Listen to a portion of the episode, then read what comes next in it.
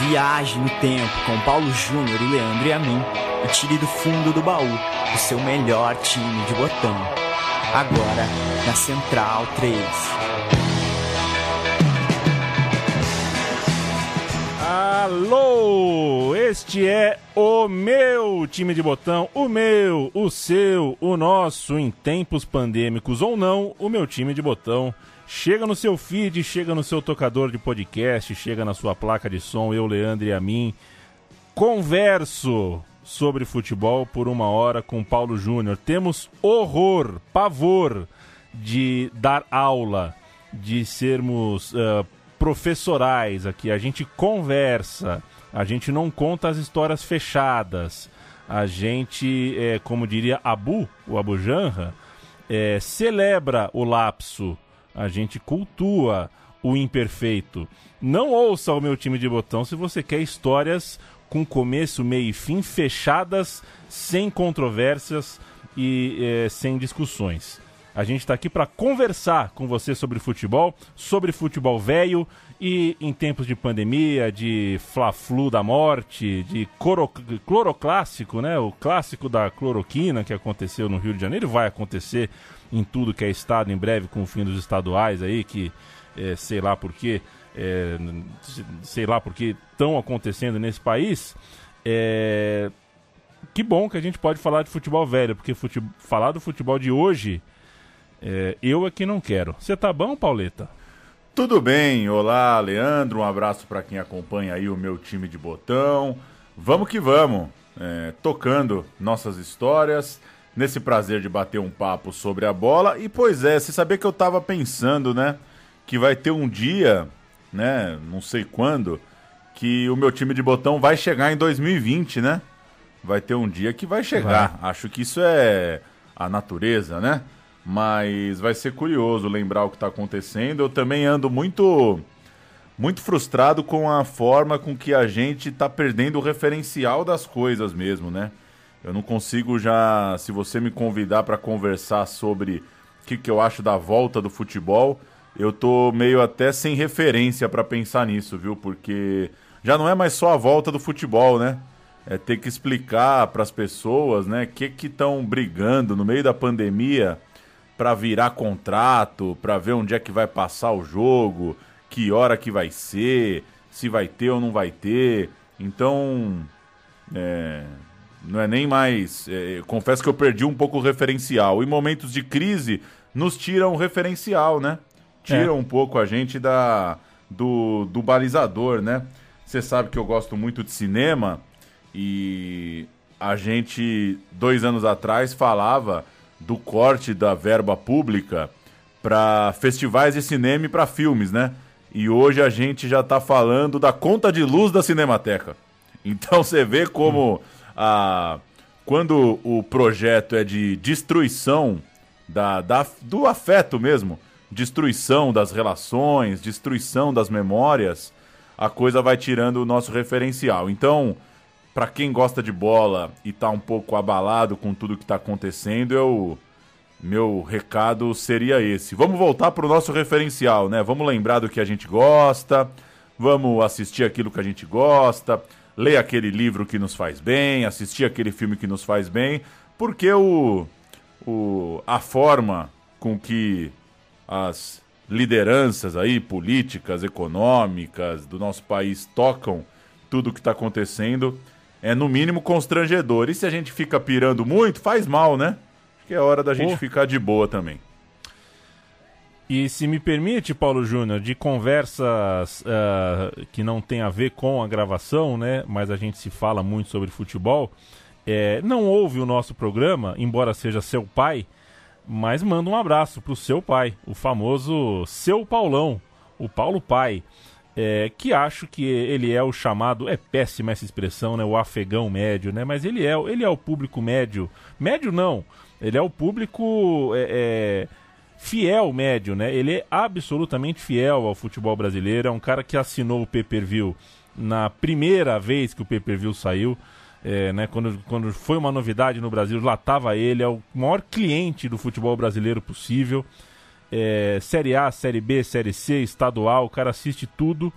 E tudo isso que está acontecendo é, a, é um absurdo ter que o Paulo Filho explicar para o Paulo Pai o que é o Maicujo. É, correto. E me faz pensar que tem uma classe da população com uma idade um pouco mais avançada que eu quero muito estar tá errado, mas eu tenho dúvida realmente se o futebol vai conseguir recuperar esse público, viu?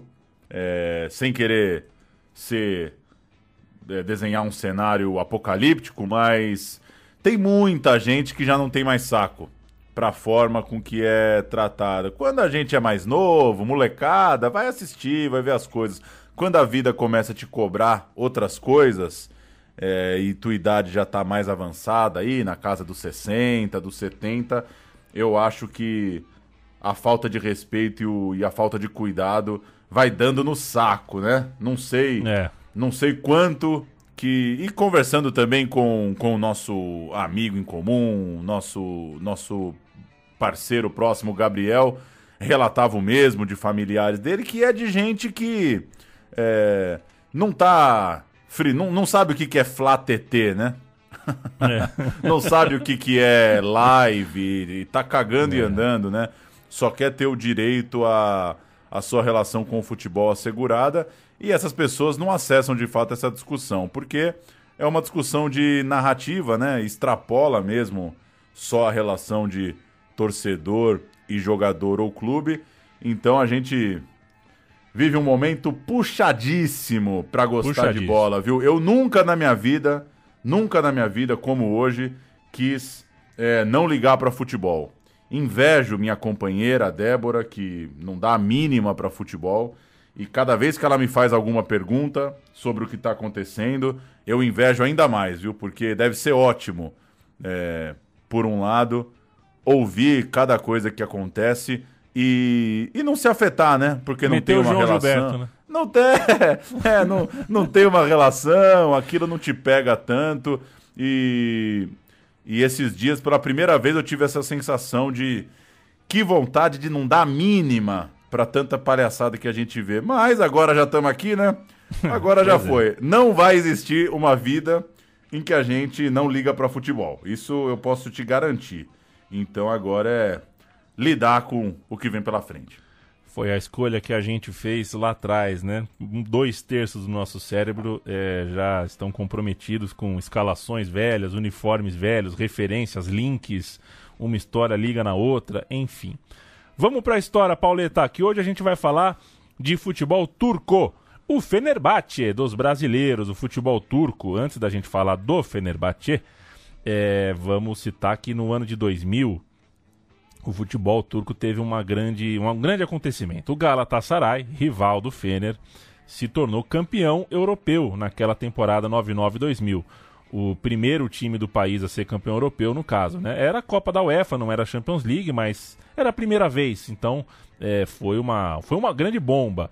Aquele time tinha como estrela o Raj, mas tinha no elenco brasileiros como Tafarel e o Capone, zagueiro é, entre os seus destaques. Então, é, começa daí, né? Vamos começar. A gente vai re retroceder um pouquinho, a gente vai contar a linha dos brasileiros, mas eu acho que uma pedra fundamental, embora a gente vá falar do Fener, é esse título do Galatasaray. A conquista europeia sacudiu ali o futebol local, pressionou os rivais. E quando o Galatasaray apostou também no Jardel, no centroavante brasileiríssimo Jardel, as portas para os brasileiros ficaram ainda mais abertas naquele país. A gente vai contar os movimentos do rival, do Fenerbahçe, que resolveu apostar no futebol brasileiro, apostar em nomes do Brasil ao longo daquela década. E se não bater o campeão europeu, que imaginamos era o grande sonho do Fenerbahçe para ali mostrar uma grandeza naquele tempo, fez uma campanha espetacular e certamente montou um dos maiores times da história do clube, né? Uma das grandes fases da história do clube, muito passando por esses caras que a gente vai falar aqui hoje. Mas antes disso, o Fener cola em Araras, interior de São Paulo. O ano é 1995, a ideia é de Carlos Alberto Parreira. A gente ouve reportagem da Globo com preconceito idiomático e tudo. O time que desembarca em Araras é o Flamengo da Turquia. Tem a maior torcida do país. Dos 60 milhões de habitantes, quase a metade torce pelo Fenerbahçe. É tanta popularidade que na excursão pelo Brasil, duas emissoras de televisão turcas acompanham o time. Passo a passo, homem a homem, marcação cerrada mesmo. Dá para perceber que o estilo é um pouco diferente do nosso. Mas as maiores estrelas do time não jogam, não marcam gols, mas conhecem futebol como poucos no mundo. Um deles é o preparador físico Moraci Santana, tetracampeão mundial, que agora tem a tarefa de ensinar futebol e aprender uma língua complicada. Por enquanto, o jeitinho brasileiro funciona. O técnico do Fenerbahçe é Carlos Alberto Parreira, que foi para a distante e desconhecida Turquia, atraído pelo que ele mesmo chamou de proposta indecente. Algo em torno de 100 mil dólares por mês, se é que você me entende.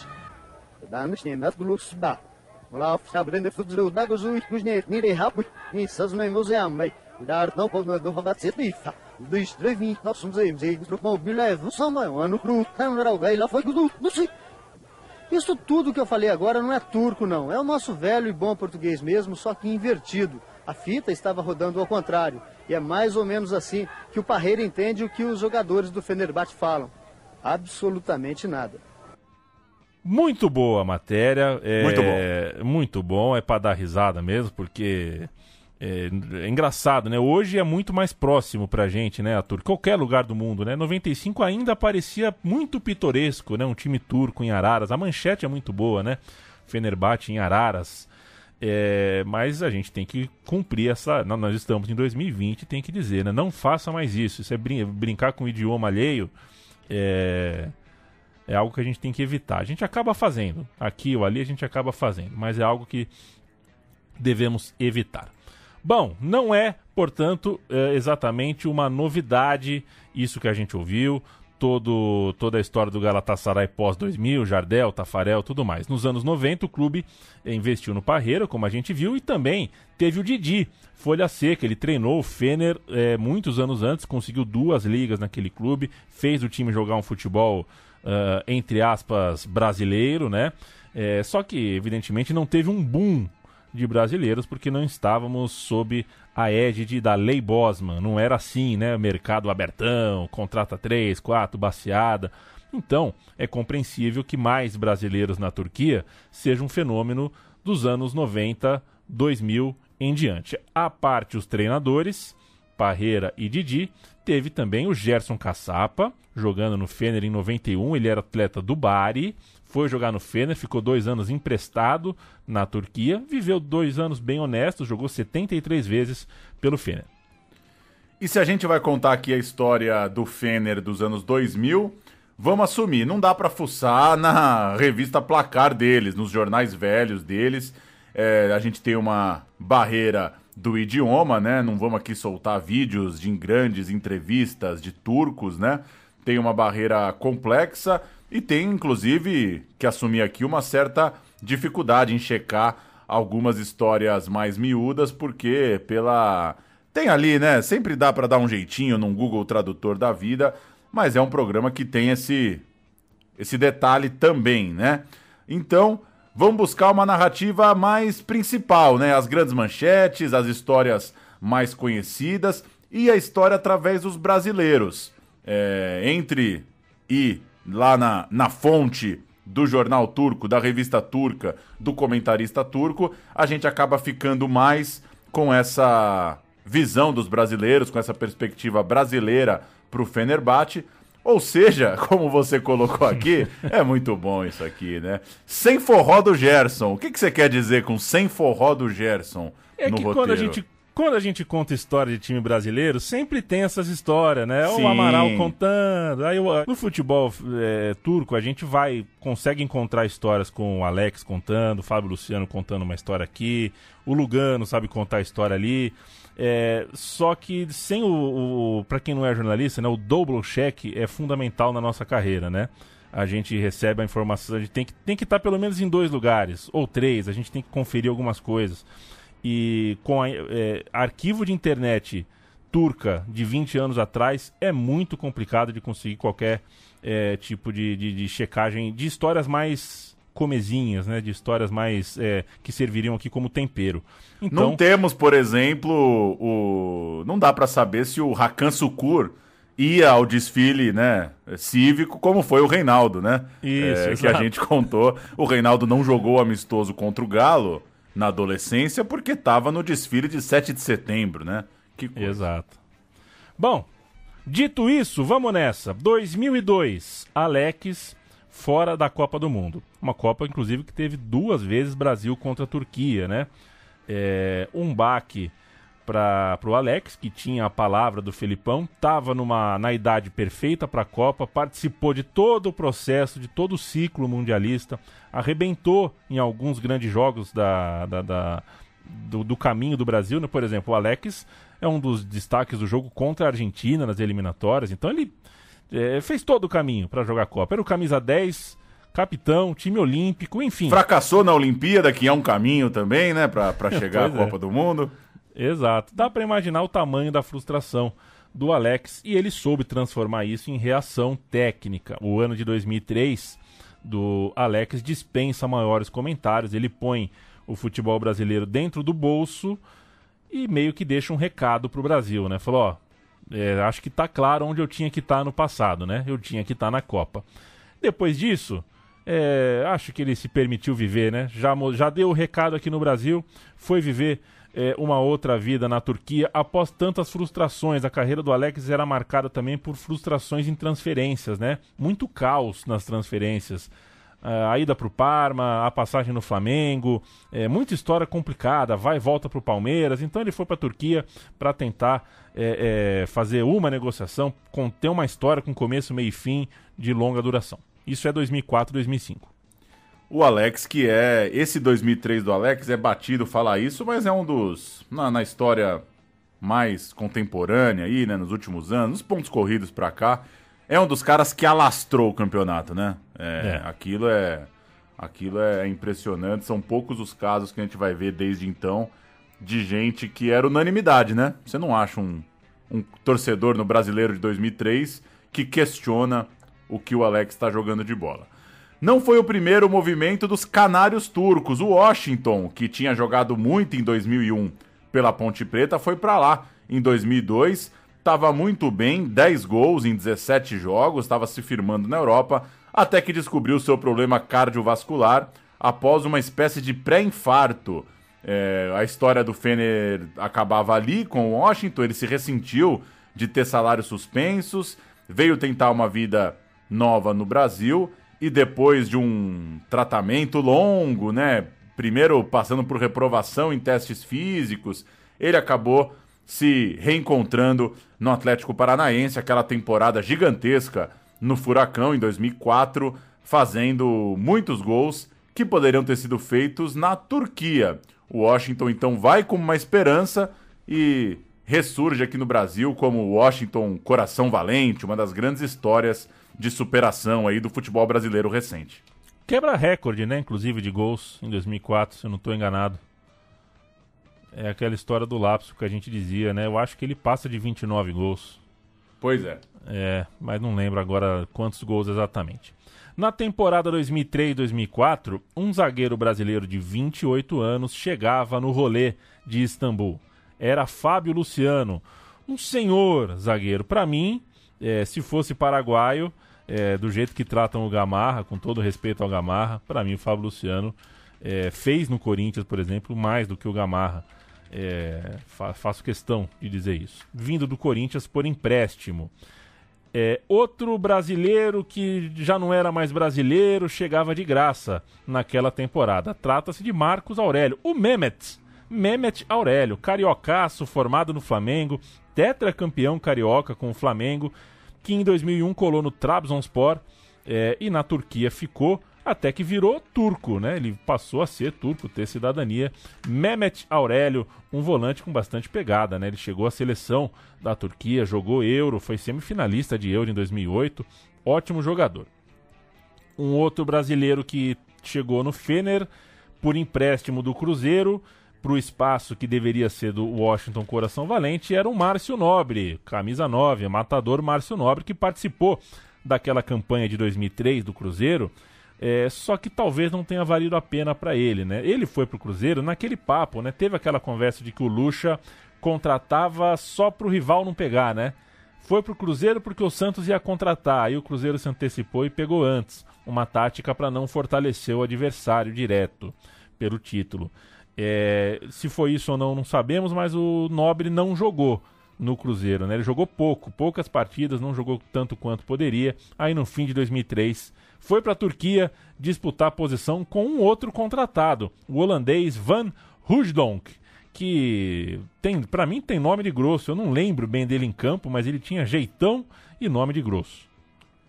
O, você falou que o, o Marco Aurélio virou Mehmet Aurélio. O Márcio Nobre virou Mert Nobre, né? Mert Nobre. Mert Nobre, coisa boa.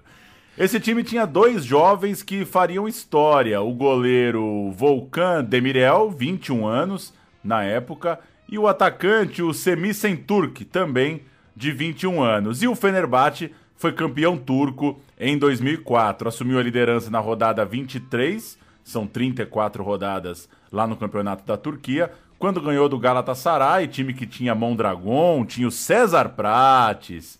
Bom. Que beleza, hein? Bom de bola o César Prates. Vitória por 2 a 1 em casa. Primeiro gol foi do Nobre, com bola do parceiro Mehmet Aurélio. Fábio Luciano escalado. Gol da vitória do Yozgat aos 40 do segundo tempo. O Galatasaray estava em sexto. O Besiktas, perdendo um jogo em casa, foi ultrapassado. Nunca mais alcançou o Fener. Fenerbahçe, então, era campeão de 2004. Você citou o Alex lá em cima, antes né, do Alex chegar. Esse é o título de 2004. Confere? Exato, é o título com o Fábio Luciano, ainda sem o Alex. Uh, vamos ouvir a torcida do Fener cantando. É uma espécie de You Never Walk Alone da torcida do Fener é, durante os festejos, taça levantada, volta olímpica, tudo mais.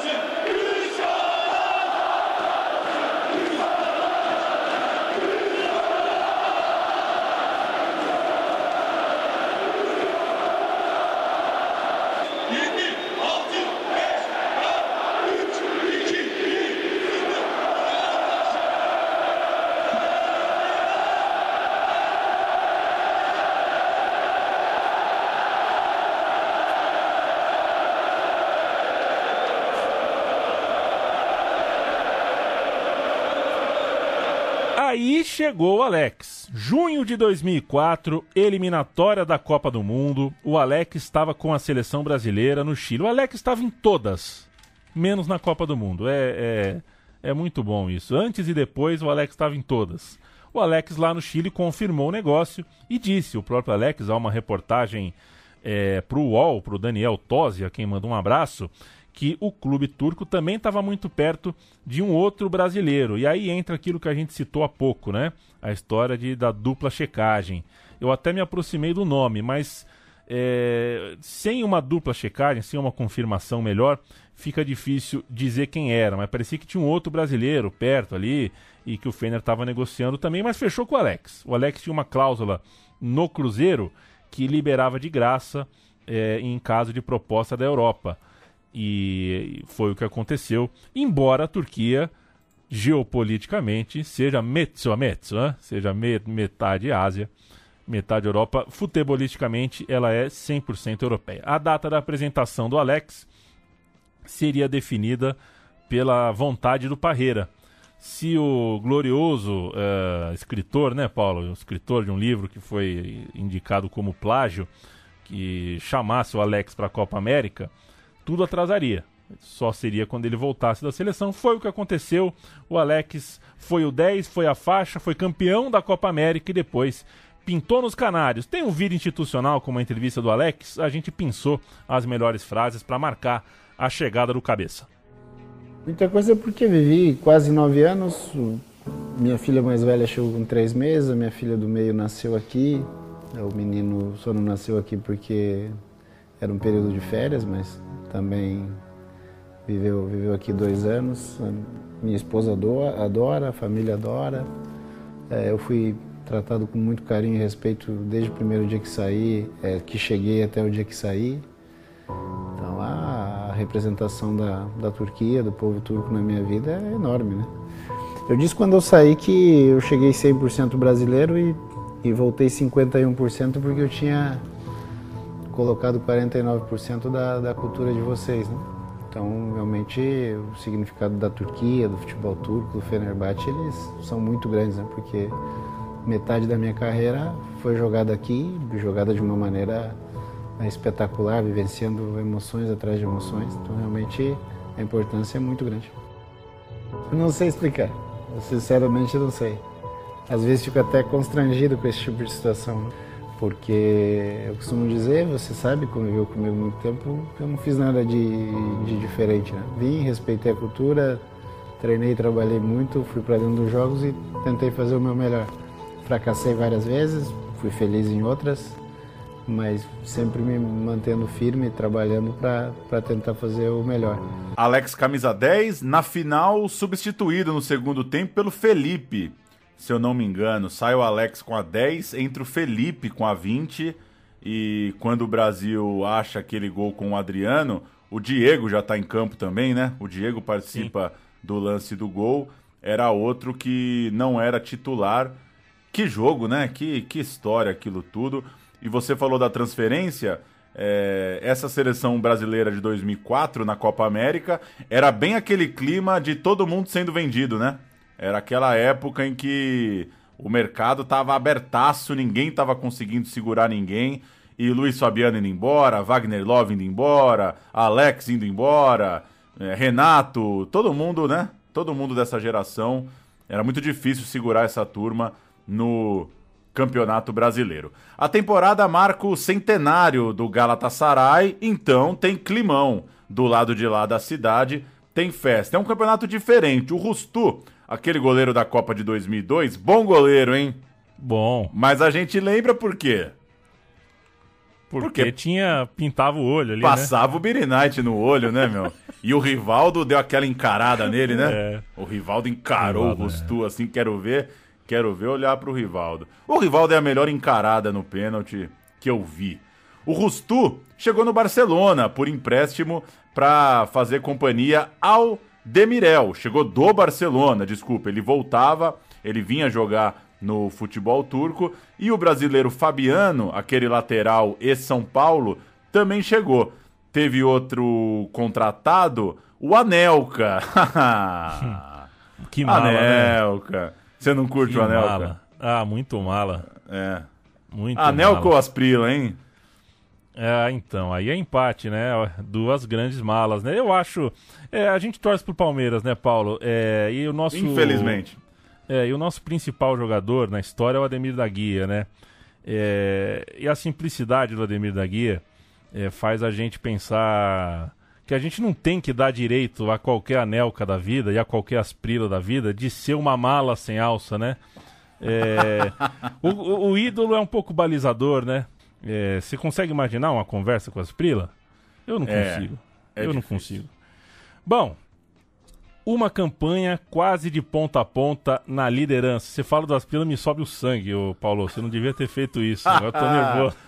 Tô nervoso. Eu, dou, é... eu acho um gancho para citar o Oséias até o fim do programa, eu acho esse gancho aí. Obrigado. É bom de escalação, né, o Felipão?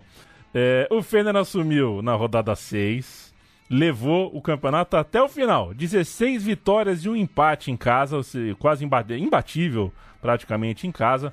E o jogo do título, Fenerbahçe versus Galatasaray, de Ribéry, Song, Flávio Conceição e o técnico Raj. Raj virou técnico. Penúltima rodada em casa, o Fener campeão. Rustu, Balti, Turazzi, Fábio Luciano e Ozati. Mehmet Aurélio, Sarrin, que não é o Nuri Sarrin, é outro Sarrin, o Sanli e o Alex. No ataque, a mala do Anelka e o Márcio Nobre, autor do gol do título, testada firmíssima aos 20 do segundo tempo. A gente ouve o gol.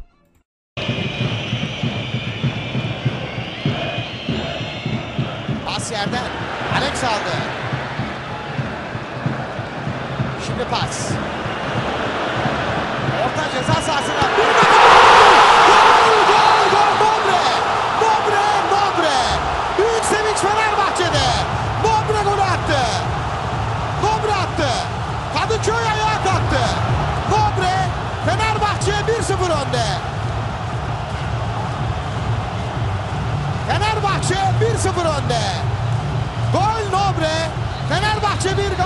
0.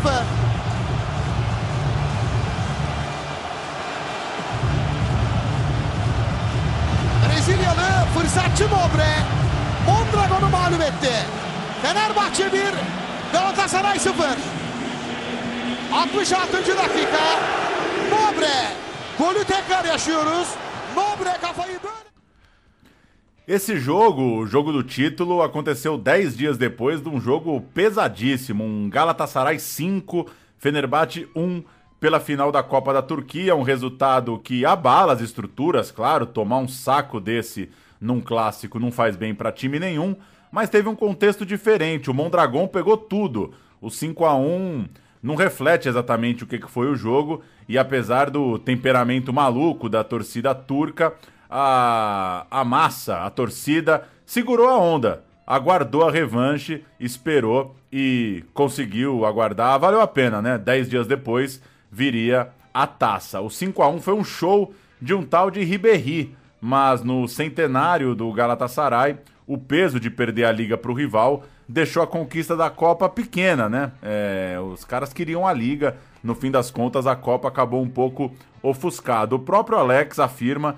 que pouco se fala desse 5 a 1 por causa do troco na liga, né? E isso é natural, né? A- as ligas acabam tendo muito mais valor, né? É, nos países da Europa. Claro que é bom ganhar a Copa também, mas quando você reforça o teu elenco para um ano de centenário, você espera ganhar a liga, né? Você espera ganhar o, É. o bichão mesmo e é, não deu. Por isso que tem essa, essa coisa curiosa. Quem procurar vai achar essa goleada gigantesca pela Copa. Viu compacto, viu? O Ribéry é sacanagem o que joga mesmo. Sacanagem. A bola Gosto, que ele mete viu? no primeiro gol, ele é bom de bola, né? Nossa, gosto demais. É. É, ele é bom de bola mesmo. É, Não, é melhor, é mais que bom É, de bola. Ri-. É, é mais que eu. Eu ia fazer uma comparação absurda, parei no meio até. Veja você. Ribéry ou Edilson? Ih! Edilson, Edilson, Edilson. Beleza. Edilson. Uma campanha deslumbrante. Aliás, falando em Edilson, você assistiu o que, que o Michael fez no final do Fla-Flu? Ainda- eu- não, só vi a foto, Ah, mas. então não- eu, não vou. é, eu, eu, eu li você, quando eu te leio, eu já, já, já formo minha opinião.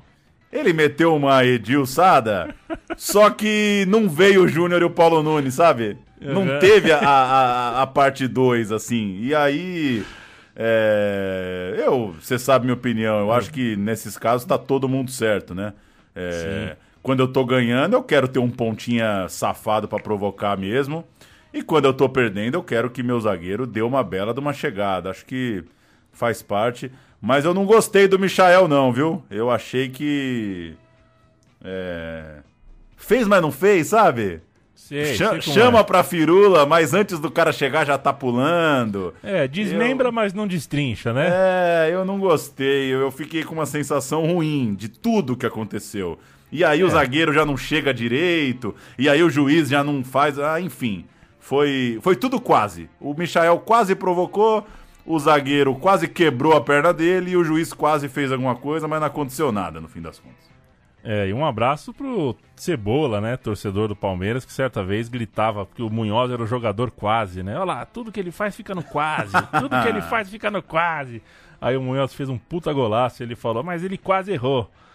Porque é, o Cebola foi espirituoso. Saiu bem o Munhoz, que, enfim. Cadê você, Munhoz? Binacional, hein? O Fener é binacional. O Alex tá com uma cabeleira invocada. Tá encantando os turcos logo de cara, logo de primeira temporada. Ganha a taça que valia dobrado, porque era a taça que o, que o Galatasaray queria muito. E a gente chega a 2005, 2006, que não foi um ano tão bom assim. Quem colou no Fener foi o Apiá da Juventus, um box to box, digamos assim. Bom jogador, o Apiá. É, só que, enfim, é, não deu tão certo de primeira. Foi uma, nenhum brasileiro foi contratado, né? Nenhum brasileiro chegou e o campeonato foi perdido na rodada final, o que é um pecado dolorido, né? Depois de um 4 a 0 pesado imposto ao Galatasaray, faltando quatro rodadas para o fim, o título ficou com cara. Né? Ficou com cor ali. Os dois rivais empatados na liderança, o Fener no critério de desempate ganhando a taça, mas na última rodada um empate besta contra o Denis Lispor. Mustafa Kesseli, veterano, grande Mustafa Kesseli. É, Mustafa Kesseli ou Cris, Paulo Júnior? Cris. Cris. É, ele fez o gol que Qual impediu. Cris? O centroavante? O Cris, centroavante. Ah, Cris. Cris, né? O Mustafa Kesseli, veterano, fez o gol que impediu o Tri, deu a taça ao Galatasaray na última rodada, o safado, e perdeu o, o Fener ainda por cima, a final da Copa da Turquia para o Besiktas. Besiktas de Bobô e Kleberson. Sempre tem um, dois brasileiros legal nos times aí, Bobô e Kleberson. Na prorrogação, o Fener perdeu, isso também não ajudou ao, a temporada a ser muito lembrada, querida pelos canários.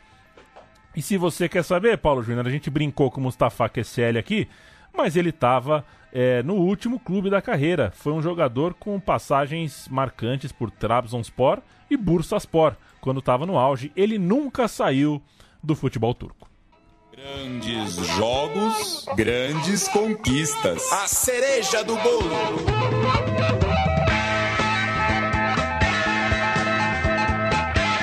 A cereja do bolo é o verão de 2006. Aí sim o Fener abraçou, começou de verdade a pintar um timaço realmente. O Fener, é, a partir de 2006, começou a fazer o time que a gente tem como clássico na memória. Primeiramente, o Lugano. E aí você vai falar, mas o Lugano não é brasileiro, então a pauta do programa tá errada.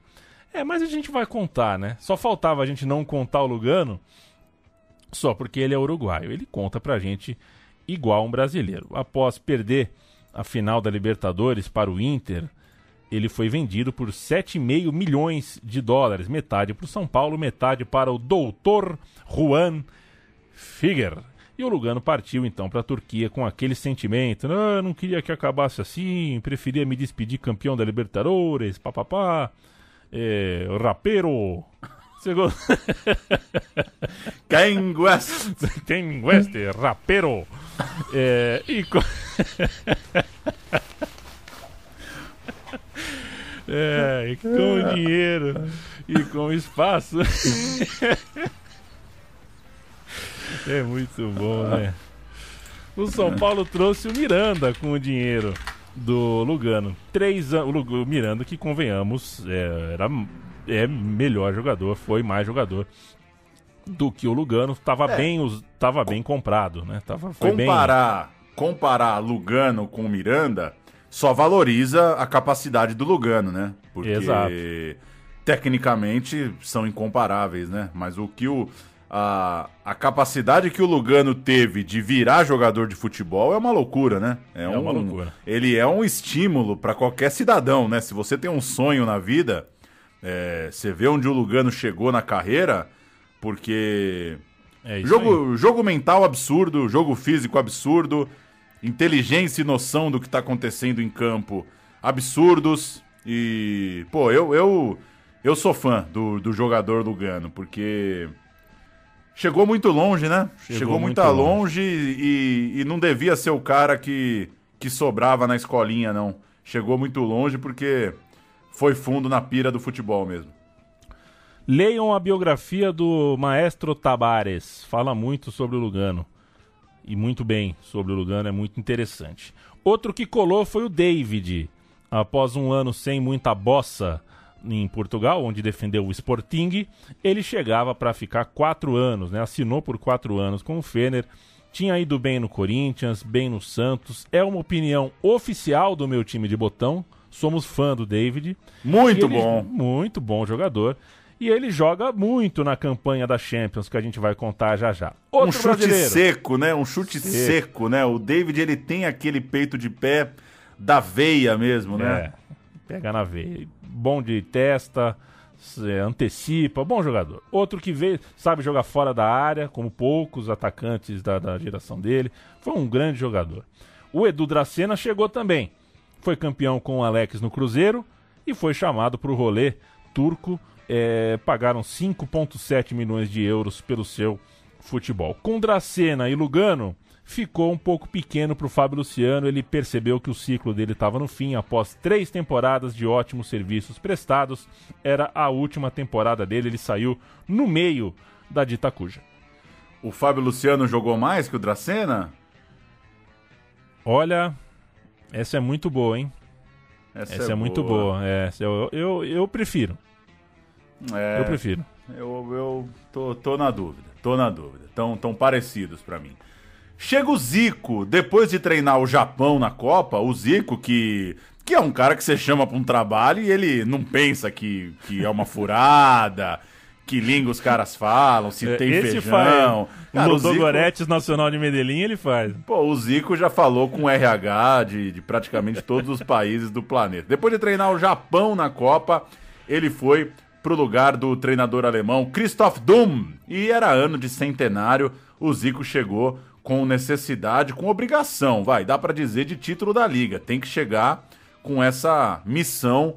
Não dá para chegar num time desse tamanho com essa pressão e não ganhar nada, inclusive para não repetir o que o rival tinha sofrido dois anos antes. O, o Zico levou seu irmão, o Edu, e a dupla tratou de transportar conceitos de futebol que faziam toda a diferença e que fizeram toda a diferença para aquele Fenerbahçe jogar uma bola redonda. Inclusive a biografia do Alex, o livro deixa claro que o estilo de jogo turco, é, quando o Alex chega para o Fenerbahçe, é um choque. A bola viaja muito pelo alto, o time não, não tá muito pensando em apostar numa técnica, da bola ser penteada ali no meio de campo, e o Zico ajudou muito nisso. O Zico chega e fala: olha bola no chão. É o famoso vai virando, né? Vai virando, vai virando, pô.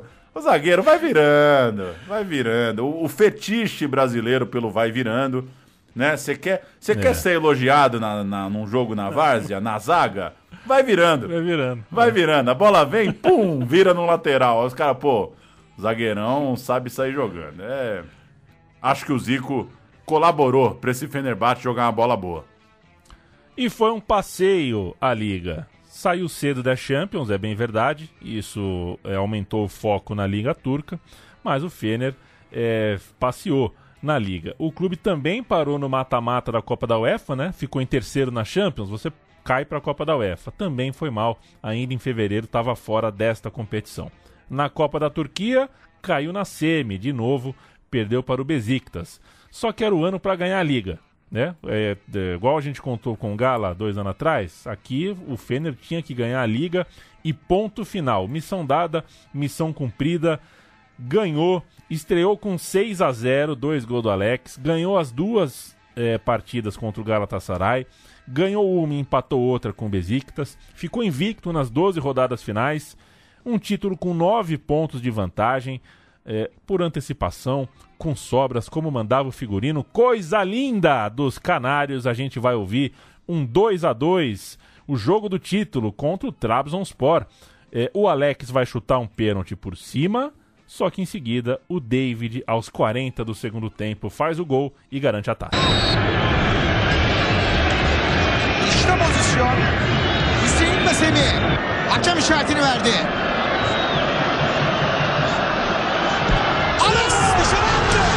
Out attı. 75. dakika Alex penaltıyı kaçırdı.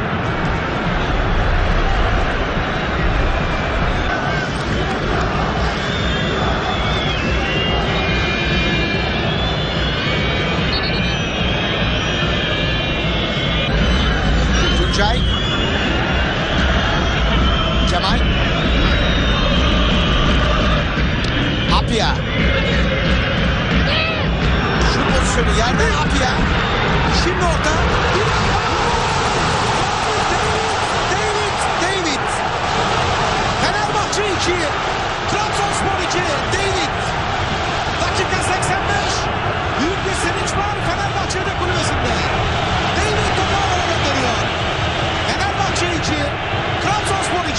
Fenerbahçe mandou esse jogo para Izmir, bem longe de Istambul, mas o estádio foi tomado por 50 mil torcedores, uma imagem linda de se ver. Foi uma punição pelos, pelos transtornos ali, pela bagunça que a torcida causou contra o Besiktas, mas acabou sendo bonita também a invasão da torcida num estádio longe de casa. Campeão no ano do centenário, jogando uma boa bola, esse Fenerbahçe com certeza entra para a história. E no ano seguinte vem aquilo que marca a memória de muita gente, a Champions League da vida do Fenerbahçe, quartas de final, uma loucura, mas vale registrar, esse time perdeu a liga, aquele time histórico é, das quartas de final de 2008, não ganha a liga como o time de 2007, então fica essa bola dividida. É, vamos ver quem que o ouvinte vai carregar com mais carinho? O time campeão nacional 2007 ou o time que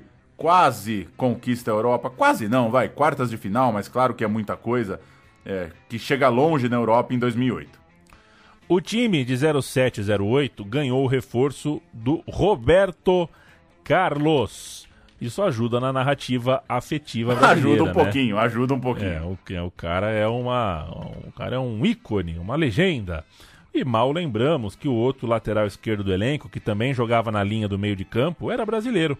Era o, Ederson, que estava chegando também, acho que já tinha uma, já estava na Turquia e foi jogar no Fener. Outro brasileiro não brasileiro, precisa ser lembrado. O Maldonado saiu do Santos, entrou nessa, nessa, nesse bonde no final de 2007, portanto no meio da temporada. E ainda chegou da Inglaterra, eu não sei como classificar, eu já fiquei tão confuso com esse cara que eu não sei mais o que, que é, o que, que não é. Eu é classificaria ele como um buena onda. É, o, ca... o Casim, né? Casim, Casim, o Casim Richard.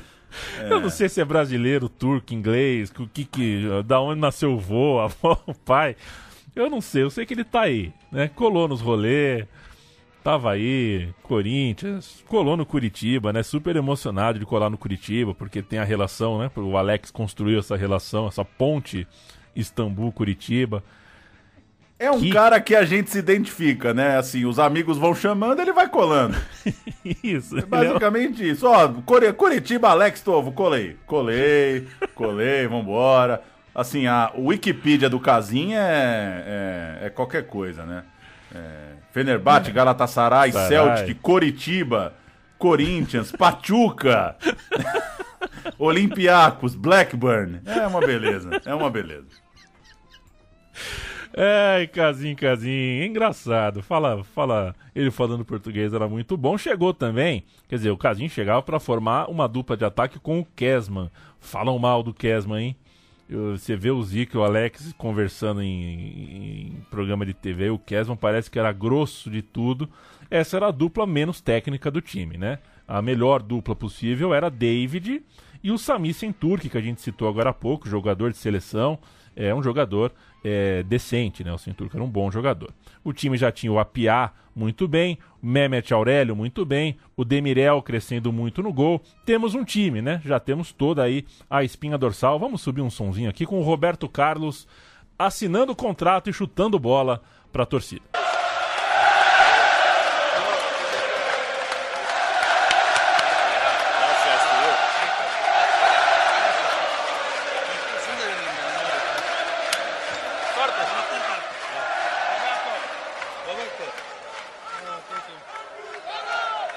Kartını da kendisine veriyoruz.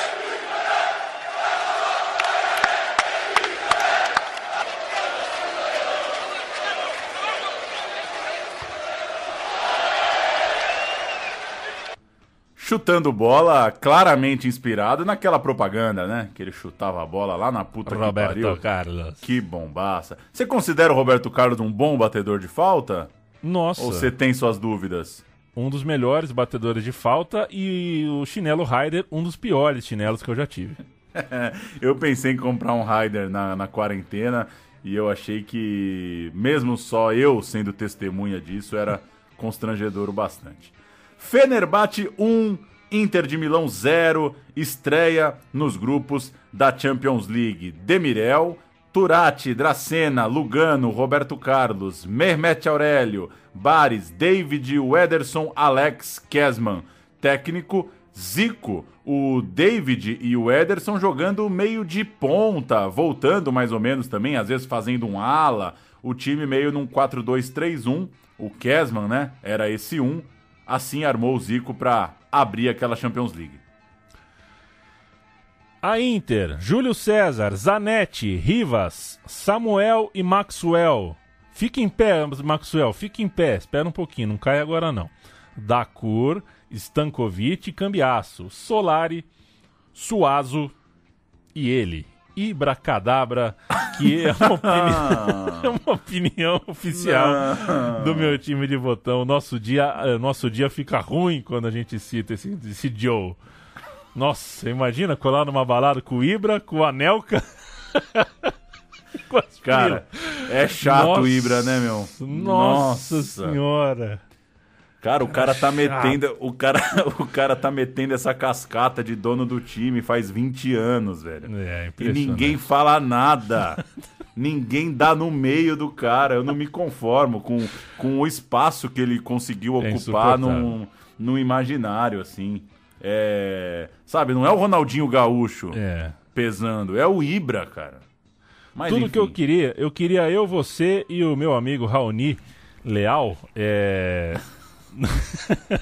no Bebo Sim. Nós três e colar o Ibra, o Anelka e o Asprila. Ia ser bonito. É, entraram Figo e Crespo, né? Figo- tinha o Figo e o Crespo ainda no banco de reserva dessa Inter de Milão. Eu brinquei com o Maxwell porque o cara sentou de bunda no chão. O jogo foi 1 a 0 um puta de um golaço. O Alex pedalou dentro da área, foi pra linha de fundo com a direita.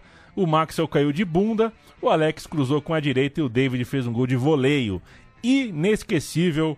Sobe som.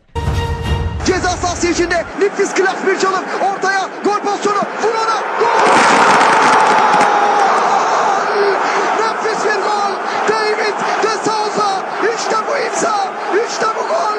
İşte Fenerbahçe. Harikasınız çocuklar. Ama ne gol. Ama ne şahane bir gol. Klas var. Beceri var. Mükemmellik var. Her şey var. Esse é o gol, né? Quando você disse O que ia fazer o tá roteiro do Fener dos brasileiros, esse é o lance que me veio à cabeça. Acho que seria o primeiro gol que eu lembraria dessa turma toda. E é, um jogo com tudo desse time, né?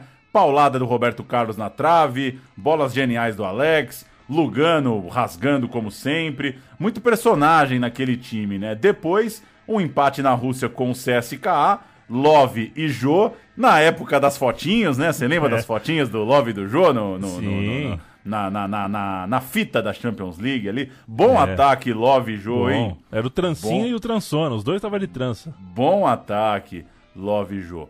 2 a 2 depois. É, Não, é, foi desculpa. 2x2 com, é, com o Isso, próprio 2x2 CSKA. esse jogo, né? A visita ao CSK na Rússia, 2x2. O Dracena vacilou num gol, fez o pênalti no outro. O Fenerbahçe marcou com o Alex e com o David num chute de muito longe. Aí, nos dois duelos contra o PSV da Holanda, um empate e uma vitória. Ficou bom, quatro pontos nos duelos contra os holandeses. E uma derrota 3 a 0 em Milão, um 0 a 3, portanto, né, pro, pro Galatasaray, pro Fenerbahçe, desculpa, 3 a 0 para essa boa Inter, não atrapalhou.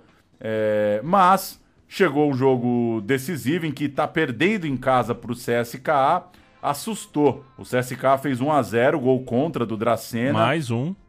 mais um. Ou seja, apesar do caminho do grupo tá andando ali, né? É, perdeu para Inter na Itália, mas acontece. Quatro pontos com o PSV, tá bom.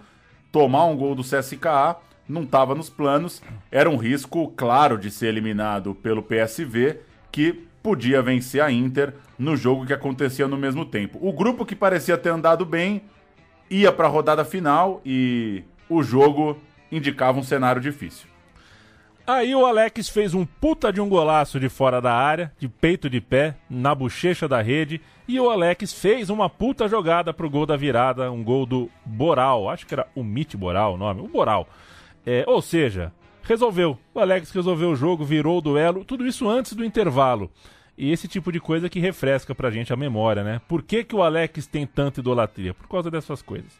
O Fener é, acabou o jogo vencendo por 3 a 1 estava classificado, pegaria o Sevilha nas oitavas. O encontro com o time do Dani Alves, do Luiz Fabiano, do Canotê, do Adriano, etc. e tal. Adriano, que nas imagens do, do, do jogo, a gente assistiu para fazer o roteiro, né, Paulo?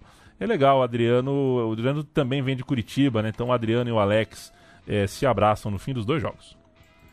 Puta de um confronto, ida 3 a 2 um jogo muito bom, mais um gol contra do Dracena. Que isso, hein? É, foi muito mal, né? Foi muito que mal. coisa. Um gol do Lugano num escanteio. O Fenerbahçe ficou três vezes na frente do placar. Tava 1 a 0 depois estava 2 a 1 e terminou 3 a 2 com gol da vitória marcado pelo Centurk. Uma partida disputada em alto nível, um dos grandes jogos daquela edição da Champions League. Na volta, o Fenerbahçe sem o Roberto Carlos, que sentiu uma lesão, e o Dani Alves marcou de falta 1 a 0, uma falha do Demirel. Pouco depois o Keita fez 2 a 0, outro vacilo do goleiro, e a situação estava muito complicada, um placar agregado de 4 a 3 para aquele famosíssimo também time do Sevilha. O Fenerbahçe precisava fazer dois gols, precisava empatar aquele jogo. O primeiro saiu, David, mas o Canutê fez 3 a 1 ainda no primeiro tempo. E aí, o segundo tempo é uma luta incansável do Fenerbahçe para tentar diminuir, consegue pelo menos um gol, buscando, né, pelo menos esse gol para levar para uma prorrogação, né, para alcançar o 2 a 3. E aos 35 do segundo tempo, lá estava David de novo, gol num rebote de uma bola parada, gigantesca comemoração e o Fenerbahçe fazia o segundo gol, perdia por 3 a 2, mas levava o jogo para prorrogação. Prorrogação pegada, só que 30 minutos sem gols e o jogo foi para os penais. E aí aquela loucura, né? O Demirel errou, é, falhou em dois gols, mas tinha agora a jornada do quase vilão na sua mão. Ele, é, de vilão, foi para herói. Ele defendeu dois pênaltis. O Dracena, puta que eu pariu, perdeu o pênalti dele. Tudo aconteceu com o Dracena, né? Foi uma, uma campanha acidentada do cara, mas... Queimando a imagem da cidade, né? Porque, pô... É, então, Dracena... É... Dracena é sacanagem. E o Fener passou. Foi um dos jogos mais emocionantes daquela Champions League. É, eu pulei, eu trabalhava na UESP, União das Escolas de Samba de São Paulo, pulei. A Leia me entendeu. Desculpa, Leia, eu fingi que estava trabalhando, mas estava vendo Fener no computador. Passamos. É, e a gente sobe o som com o gol do David, a defesa do Demirel, na cobrança do Dani Alves e a classificação. Dikkatli kaptan Alves. Alves. Bitti!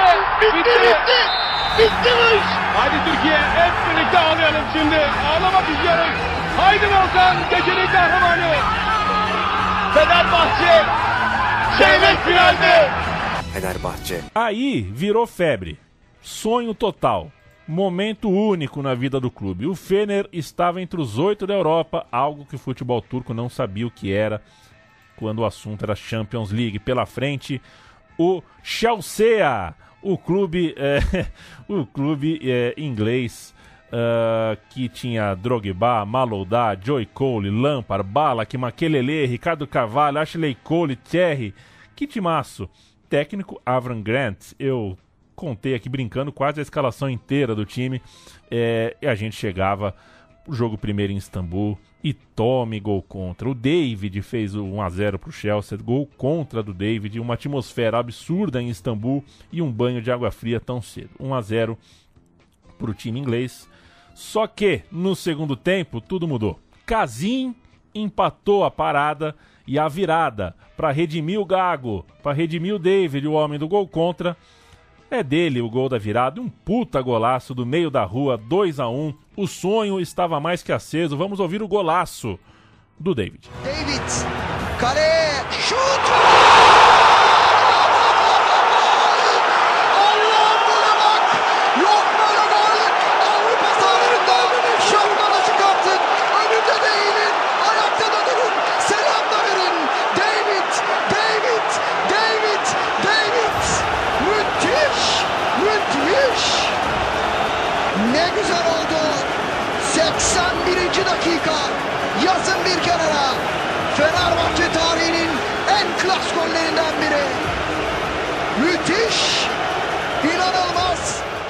É uma pena, mas como diria o outro, tudo que é bom dura pouco.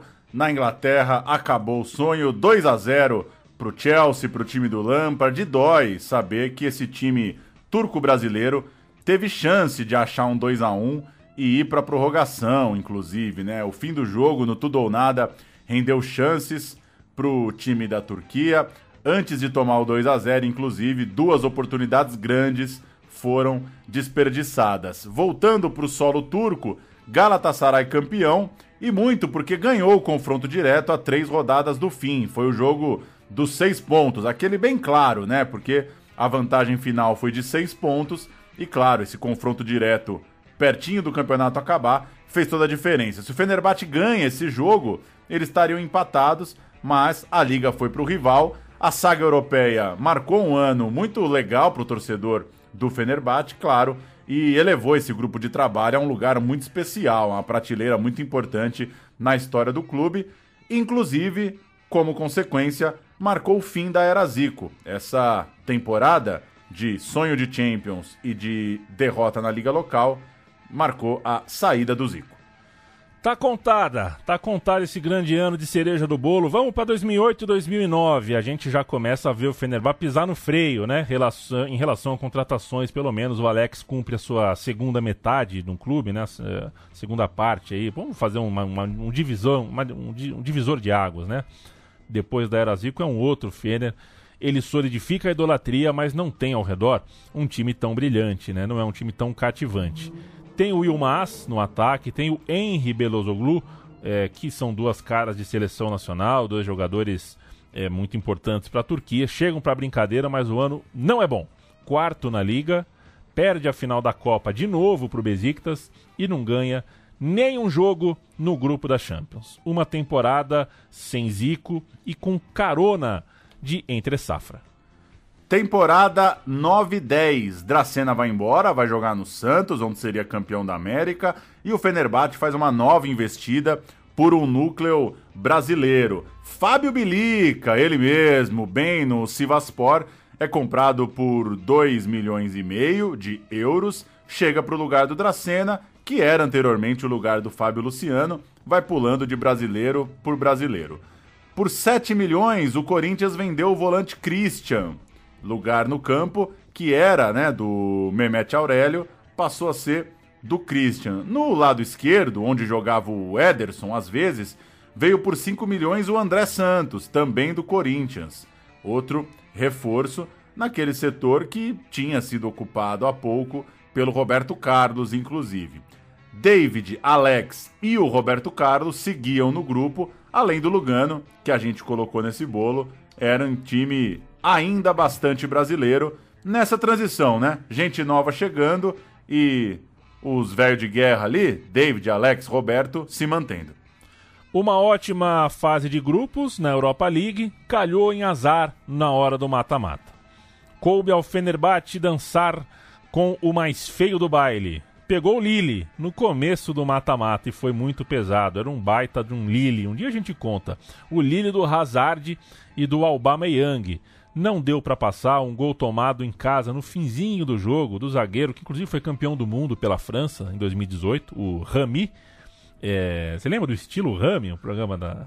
Opa, né? opa, opa! E gosto Pe... também do Rami Rami. Rami Rami é muito bom. Expressão que eu gosto muito.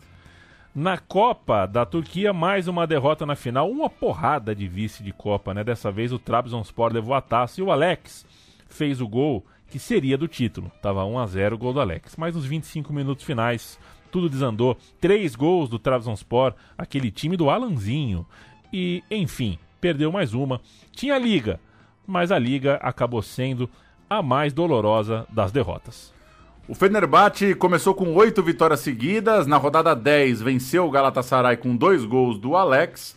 E chegou na última rodada também com oito vitórias seguidas. Mas no jogo do título, em casa, o Fenerbahçe melhor em campo, aconteceu aquelas coisas do futebol. Um a um, um vacilo fatal, não podia empatar num jogo decisivo desse. E o Bursaspor foi campeão turco. Aquele time, o Bursaspor, que não tinha nenhum brasileiro bala, nem alternativo na escalação. Não tem muito o que a gente fazer referência nesse recorte aqui do programa. Ou seja, um ano de dois vices, um ano frustrante para o Fenerbahçe. Mas antes fosse só isso, né? A derrota foi pior porque o alto-falante do estádio do Fenerbahçe informou que o placar do outro jogo é, dava o título para o Fener, deu o placar errado. E todo mundo acreditou, claro. E quando deu o apito final, o Fener era campeão. Pro Fener, dentro do estádio do Fener, o Fener era o campeão. A torcida do Fenerbahçe se achou campeã, invadiu o gramado, aquela festa maluca, arranca calção de jogador, arranca camisa do jogador, é o tiozinho dando a volta olímpica ajoelhado e que uh, rasga atrás, rasga o, a rede, aquela festa de título, invadiu o, o campo. O tostão de cueca. Isso, e, e, tudo isso.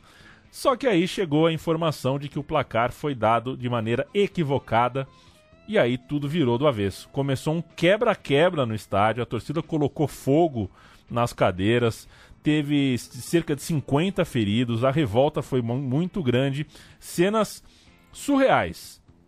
Muitos detidos ao longo da noite, inclusive a revolta foi parar nas ruas, né? Os torcedores saíram do estádio, foram para as ruas, quebra-quebra. O responsável pelo alto-falante as informações são de que ele não pode mais voltar para a cidade, ele saiu da cidade, talvez exilado. Exilado. O cara do alto-falante foi exilado. O Lugano não dá para entender tudo que ele fala, porque ele é o castelhano complicado ali. Mas ele conta, dá para entender um pouquinho, ele estava no campo, ele conta um pouquinho dessa história. E quando entra ao vestuário e veo que estão todos mortos e encerrados e o presidente todo, e não, foram. Ganó nuestro equipo y, que, y nadie entendía nada, nadie entendía nada, nadie entendía nada. Y bueno, el otro o sea, día. La, prim la, primera voz se equivoca. Se equivoca. El tipo hincha del club toda la vida en, con la imagen. Él estaba viendo el otro partido por, por el monitor. Se ve que ganaba el rival nuestro 2 a 0. Al poco, faltando poco para finalizar, hace el 2 a 1. 2 a 1. Y se ve que muestra el replay de la jugada, el se come el 2 a 2 y enseguida termina el partido. Dijo, está, terminó 2 a 2. Y el tipo, o sea, emite un deseo, o sea, lo que vio un deseo y obviamente la gente allá estaba viendo el partido, los que estaban en los palcos estaban viendo que no éramos campeones. Pero el resto de las 60.000 personas que estaban ahí hinchando y que estaban, escuchan a la voz del somos campeones y campeones. ¿Qué pasó con ese tipo? Y tuvo tres días preso porque lo protegieron, claro. ¿Cómo preso? Seguro. Si no fue un delito. No, no, como que no. no, no, no fue delito. Prendieron fuego de estadio, afuera rompieron todo, la gente quedó nerviosa. Claro, eh, eh, de cierta manera lo, lo, arrestaron por incentivar la, la, la, violencia. Nosotros salimos às 5 da manhã no estádio. Para fechar essa temporada mais leve, para a gente não ficar nesse quebra-quebra, nessa coisa insana que foi a história do alto-falante, uma aquarela do Brasil na despedida do Roberto Carlos. Ele quis vir jogar no Corinthians em 2010, o David também foi embora nesse ano, mas o Roberto Carlos, é, no meio da temporada, contra o Sheriff da, pela Liga Europa, o Sheriff, um time britânico, é, foi o último jogo dele em casa, e fizeram uma gracinha para ele, vamos fazer um sobe-som.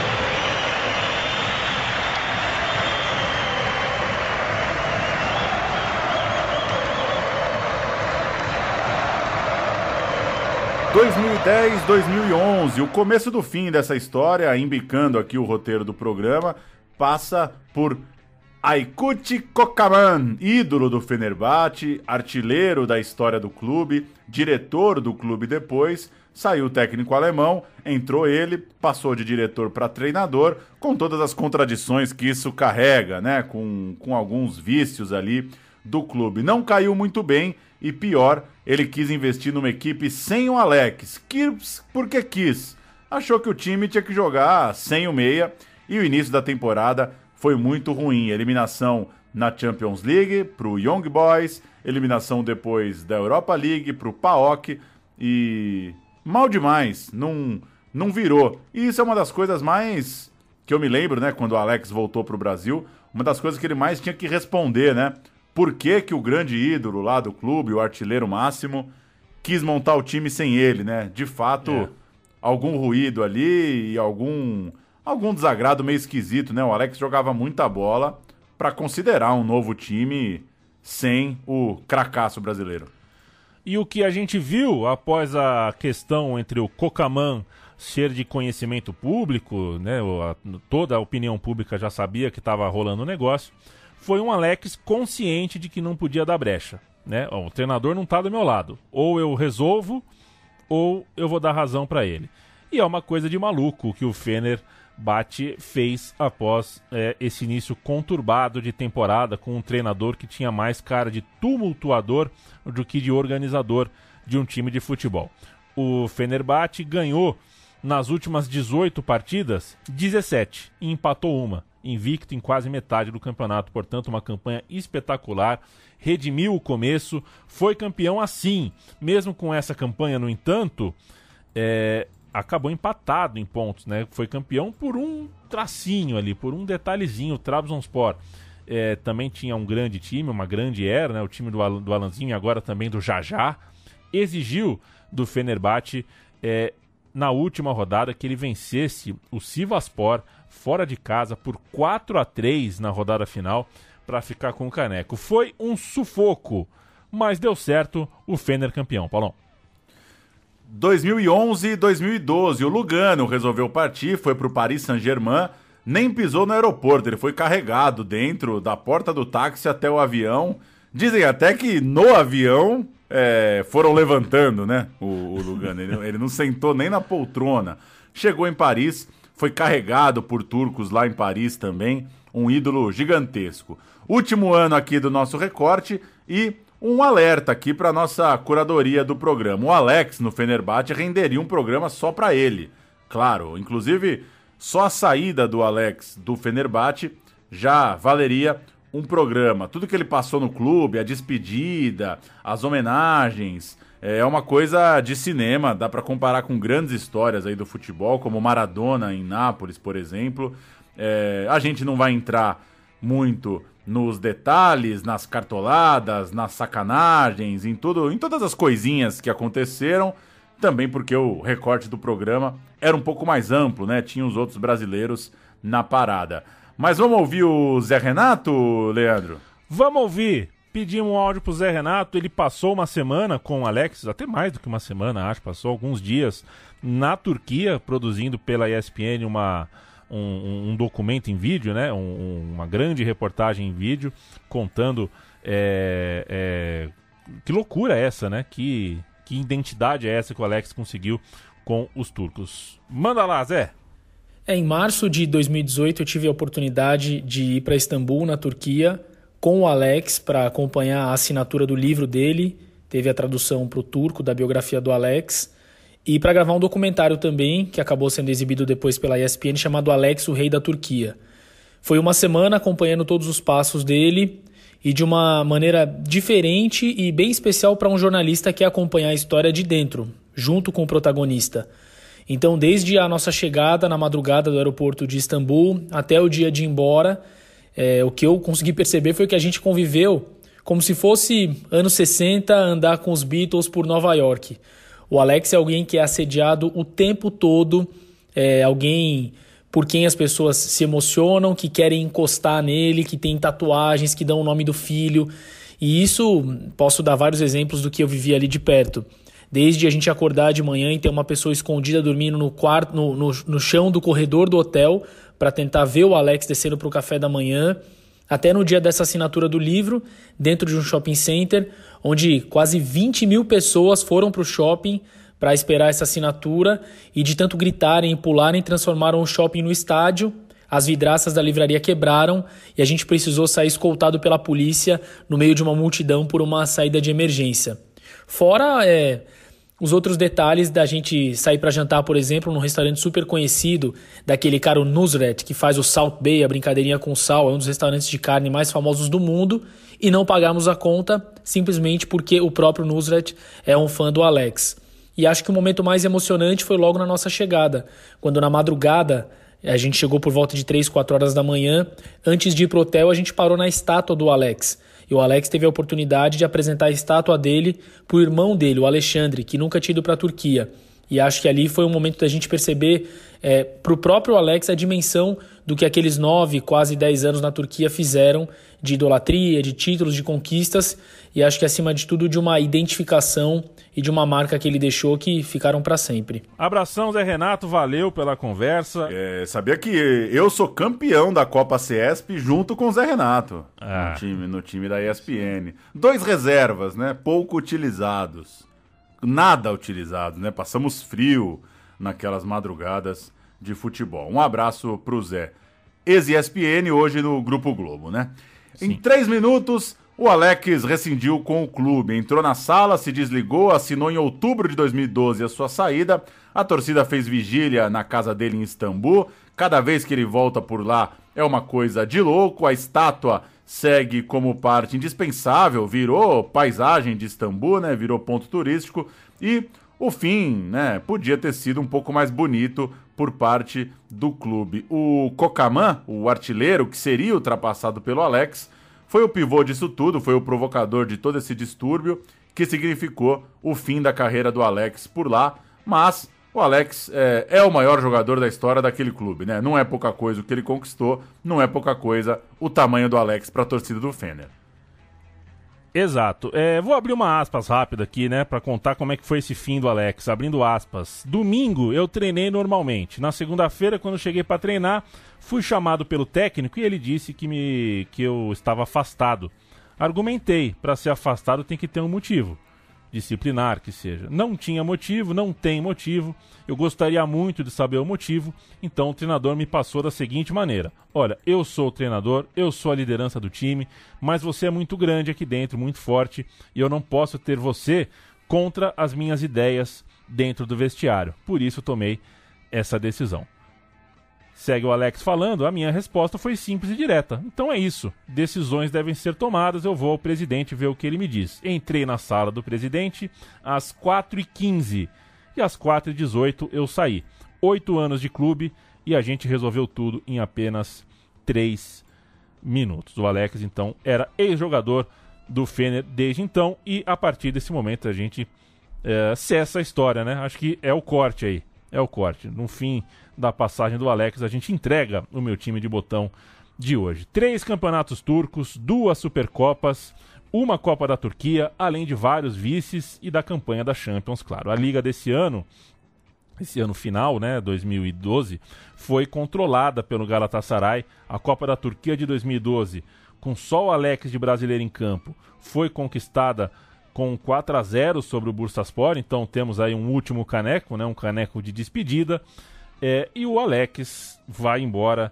É, acho que é o caso mais próximo de Nápoles Maradona que a nossa geração viu, né? É impressionante o que o Alex conseguiu por lá. Gigantesca história e muito interessante, né? Quando um time é, engrena, né? Com jogadores de um país, a coisa vai que vai, né? Ia saindo um e chegando outro brasileiro. Sim. Legal pensar nisso e voltar para esse momento que a gente lembra, né? Foi outro dia, faz pouquinho tempo. O meu time de botão volta em breve com mais uma boa história. A gente tem algumas pautas uh, na mão, na manga, fazendo as pesquisas. Tem o Grêmio, né? Acho que a gente vem de Grêmio em breve. Faz tempo que a gente não fala é, do Grêmio. Quero mandar um grande abraço pro Alex. Veja você, né? nada prepara a gente, né, Paulo? Por mais que a gente tenha experiência, cancha, a gente solte a musculatura, tudo mais é, nada prepara a gente para conversar bastante com um cara que, afinal de contas, a gente cresceu vendo no estádio, a gente trata como ídolo, mas é muito bom quando a gente é, consegue bater um papo bem legal, como foi o caso aqui, ajudou bastante o Alex na, na produção desse roteiro, ajudou a gente a não falar besteira demais. Manda um abraço também pro André, é, pro André Plihal, que me ajudou também em algumas partes. Ele que produziu o programa, resenha ESPN, recentemente com brasileiros que jogaram no Fener. E manda um abraço para todos vocês que por 80 minutos estiveram conosco. Certo, Pauleta? Certo demais. É, Alex, registro também, um dos, um dos meus jogadores favoritos aí, né? Nesses meus 32 anos de vida, um dos caras que eu mais gostei de ver jogar bola e tivemos o prazer de ver alguns belos lances do Alex no saudoso jardim suspenso de Parque Antártica. Como jogou bola, hein? Como jogou bola, de jeitos diferentes, né?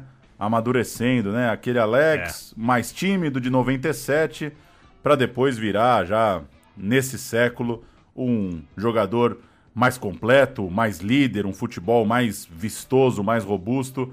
Foi um dos grandes que a gente assistiu com certeza e passou muita gente boa nesse programa sobre o Fenerbahçe. Vamos que vamos.